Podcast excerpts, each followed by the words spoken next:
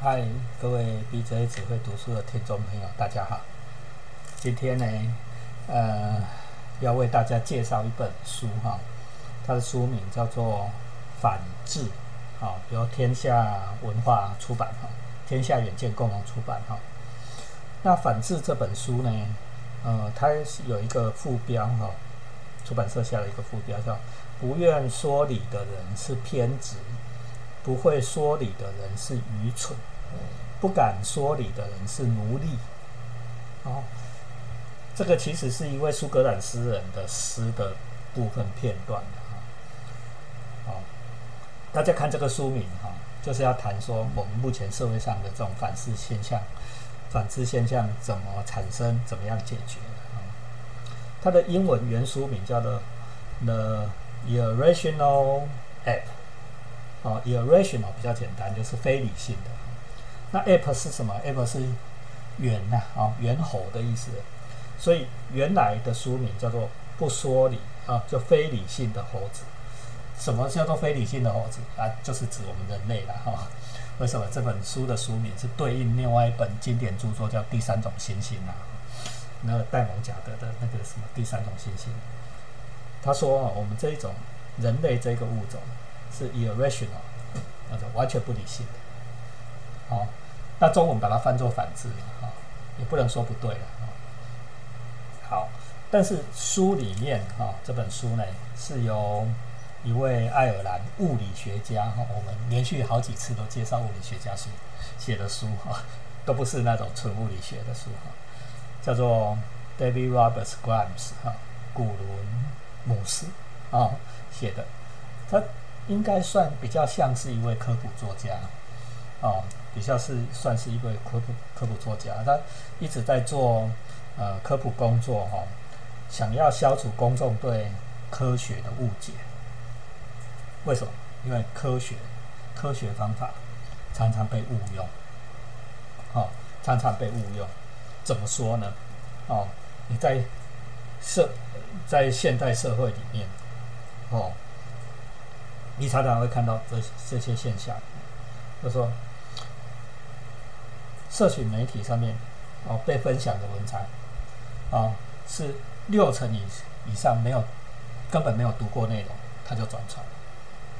为什么？因为就很吸睛的按赞的按分享，哈，这是书背上面提出了几个问题。啊，第二个，政客在用总统计学，就跟醉酒的人哦。使用灯柱，因为他喝醉酒，喝醉酒就握着路边的那个灯柱，这样靠着灯柱一样。他的目的是为了要支持他支撑，而不是为了要照亮。哦，他为了要支撑他错误的理念。哈，政客在用，尤其我们台湾，你看选举马上就要到了，两个月以内要选举了，对吧？他的政客所提出来的统计，哈，很漂亮哦，口口头头是道。我跟你讲。都是要支持他自己不见得正确的理念。统计学啊，科学方法被误用，哦，以此为胜。简单的来说，都是先射箭了，再画靶。哦，我们先先讲那个目的，然后我们再去找统计来支撑。好，对不对？你每天都在看什么命理？看占星学家？不否认，我自己也是啊，在。社群媒体上面，哎，最受欢迎的，你可能一下子就被触动的哦。就星星王子要讲什么，占星学家要讲什么，国师又讲什么，对吗？哎，觉得说，嗯，这些描述的实在太有理了，跟我自己完全一模一样，对吗？但是你有想过它是科学吗？然后，人的记忆并不像录影装置哈。你以为你的记忆是录影啊？你经历过的事情是录影，录下了一些事实。啊，以后会回顾，哦，但是老实讲，记忆比较像维基百科，什么意思？是你可以改的，哦，常常你事后，哦，你会改，而且更可怕的是，连别人都能改，维基百科连别人都能改，哦，你的记忆也是，很多人利用科学方法，脑神经科学的最新的研究，常常被用来误用，啊。我们的现代媒体好像分不出哈一场车祸跟文明危机的差别在什么差别啊？简单的来说啦，你在台湾的电视节目打开，全部都行驶行车记录器，你居然可以接受哎，哦，你你既然可以接受，那这一切代表什么？这是一种反制现象。这本书是要攻击这个事情的啊，是要攻击这个事情，所以书里面啊很厚很厚的篇幅，四百多页哦，一样这种书哦都是几百样学术论文的引用哦，这在国外都是很严谨的科学科学书。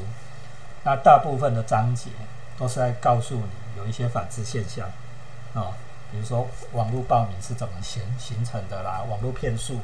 哦，是怎么形成的啦？诈骗怎么形成的啦？然后我们种种野兽的天性啊，告诉你现象，来告诉你原因，为什么会形成这些现象的原因？那怎么样对付这些现象？逻辑规则是什么？科学根据是什么？哦，是很值得看的一本书。但但是呢，由于它是有四百多页，我今天没有办法为大家全部介绍完。我稍微为大家介绍前言的部分，吸引你去去读。这样就好了。哦，这本书的前言呢，叫做“从荒谬到残酷”。哦，从荒谬到残酷，为什么？因为他讲一些哦，先讲荒谬现象开始。这本书，他举了一个例子，是一九五零年代哈，中中国哦，共产党呢有一些乌托邦的计划啊，叫做有一个除四害哦，破四旧除四害。什么叫除四害呢？除四害就是想要。消灭哈滋扰人类的苍蝇啊，苍蝇讨厌传病，传播病毒，对不对？蚊子，蚊子很讨厌散播疟疾，咬了会痛，对吧？然后老鼠，哦，黑死病，对吧？然后最后出事在最后一个名单，居然是麻雀，哦，所以在一九五零年代的时候呢，哦，他中国疯狂的消灭麻雀，为什么？因为麻雀会吃谷物，哦。有据统计，哈，在一九五八年那一年，一年之内啊，消灭了十亿只麻雀。哦，我们都直觉说，哎，麻雀吃了我们的谷物，所以我们把它灭掉，哦，我们就可以避免饥荒。结果没想到得到完全相反，哦，完全相反可怕的结果。什么意思？因为麻雀是蝗虫的天敌。哦，你麻雀被消灭了以后，蝗虫就蝗灾了。哦，结果。导致了大饥荒，哈，大饥荒，所以共产党被迫在一九五九年向现实低头，就说啊，这个不要再杀麻雀了，不要杀麻雀了。但是事情已经发生了，一九五九年到一九六一年这三年里面啊，夺走了一千五百万到四千五百万的人民，就是在那个那在在那个阶段，这是史上最大的一次一次。的残酷哈，最大的你你要说屠杀事件也可以了哈，就说种族灭绝事件也可以。你看哦，他不是像像什么斯大林杀人，他并不是像这样，他只是由于一个单错误的科学事实跟推论，导致了这整个荒谬这么严重的结果。哦，告诉我们批判性思考很重要。这本书后面都教你怎么样做批判性思考。哦，所以我非常建议大学同时课或者是各个系所，哦，要把这本书拿起来，哦，当做最新的理哲学的材料、逻辑学的材料。OK，我们看到消息的时候，好，接下来他要讲的说，我们看到任何的消息，不管你从哪里的来源看到消息的时候，你一定要先问自己，逻辑跟证据，证据跟逻辑何在，对吧？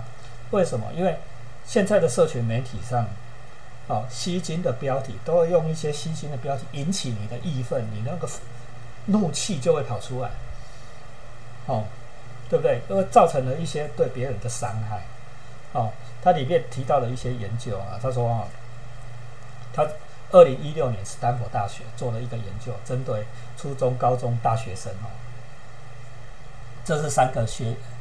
程度不一样的的群众，对不对？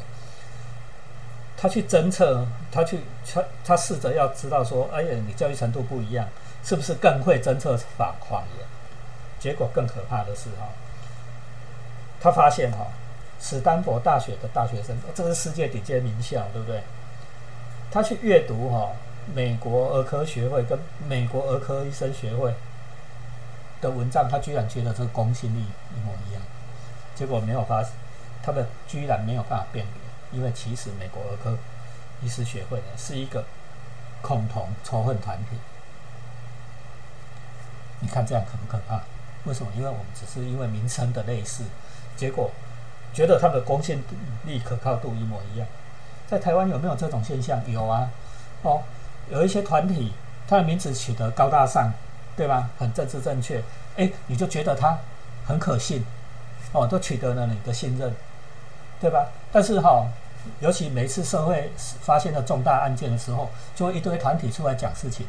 你有没有想过那些什么协会啦、工协会啊，对不对？其实只有三个人、五个人，对吗？他说他就可以代表正义发声哦，哦，哦，所以他在讲说，社群媒体将近有六成，哦，五十九帕被分享的文章啊，根本没读内容啊。老实讲，我自己也是的哈，所以我不见得全部都读过内容，哦，我就转传分享，结果那个影响力越来越大，哦，当然。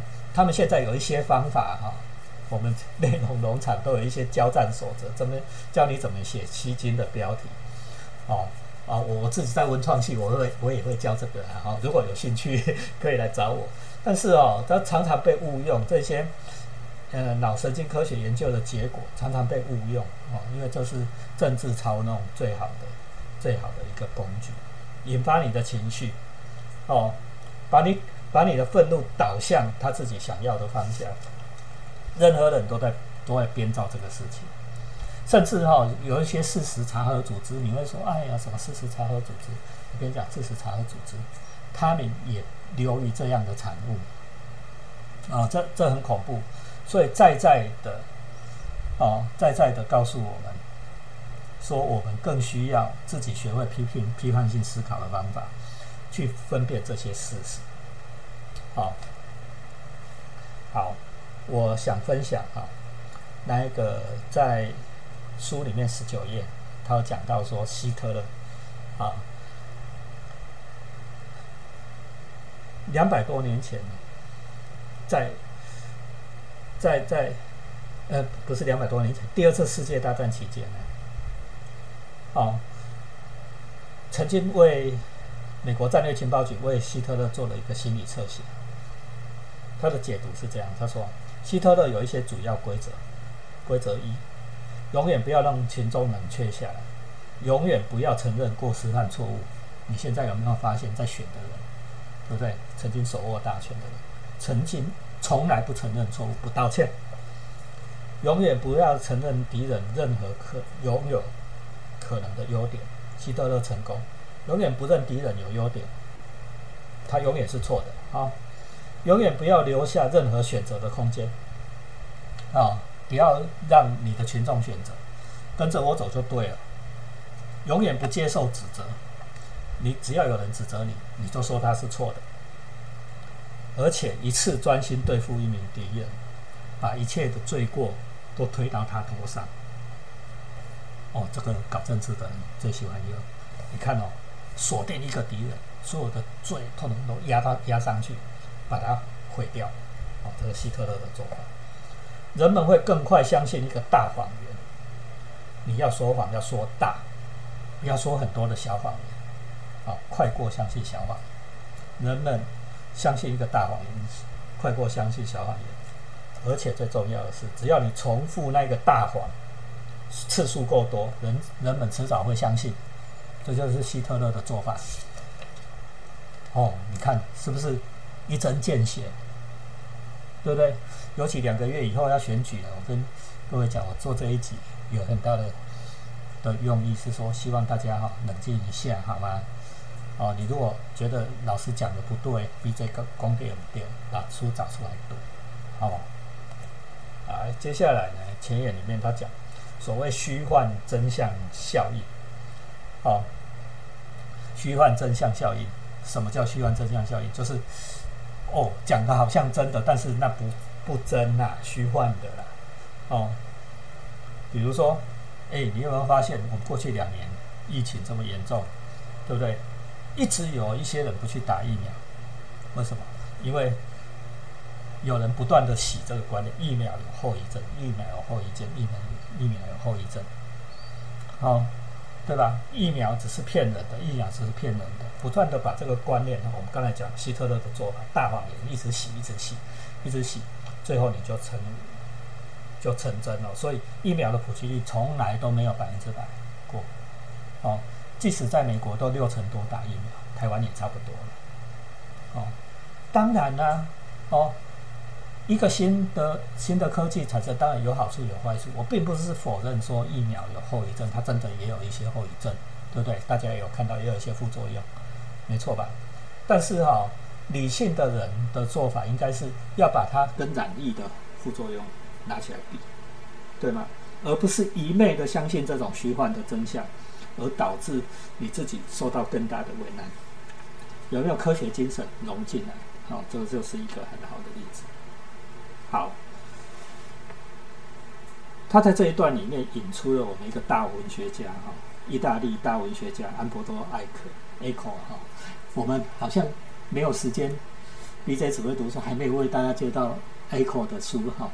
啊，这个这个意大利小说家哈，安安博多艾克的书哦，很难很难读啊，所以我们也是很犹豫。好，他 echo 的这一段话，我念给大家听啊。对于法西斯主义类型的运动来说，思考是某种形式的阉割。于是，凡事都采取抨击态度的文化很可疑。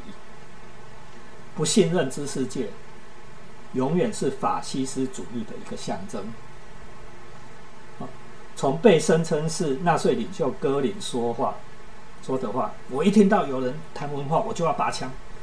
哦，到频频使用诸如堕落的知识分子啊、弹头学者啦、软弱的势力鬼啊、大学就是一窝窝的知激进分子这样的表达方式，都是试着要阉割你的思考，让你不相信哦，所谓有知识的人。哦，你看，Echo 在一九九五年就写出了这样的文章，是不是很贴切？尤其现在三十将近三十年后，有没有觉得很贴切？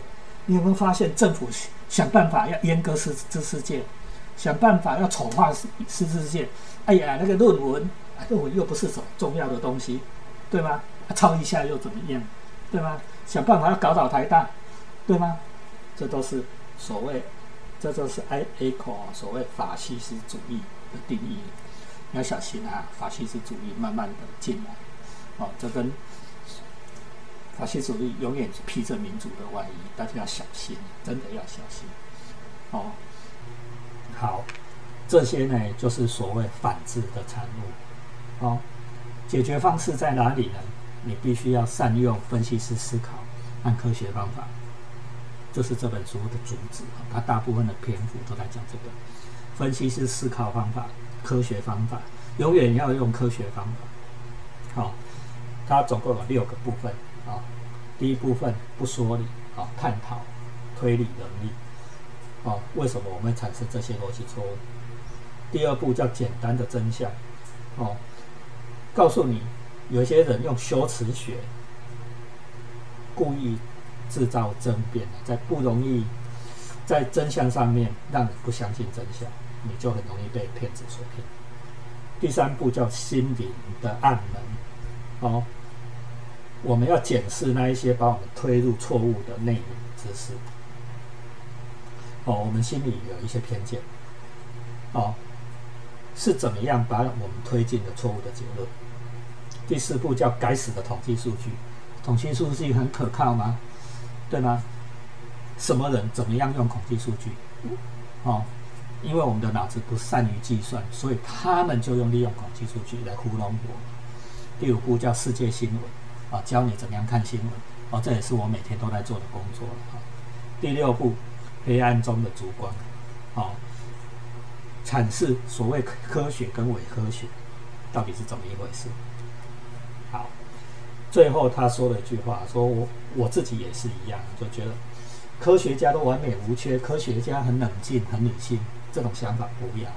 我们并不是要讲这件事，也是要告诉你说，科学家也是人，对不对？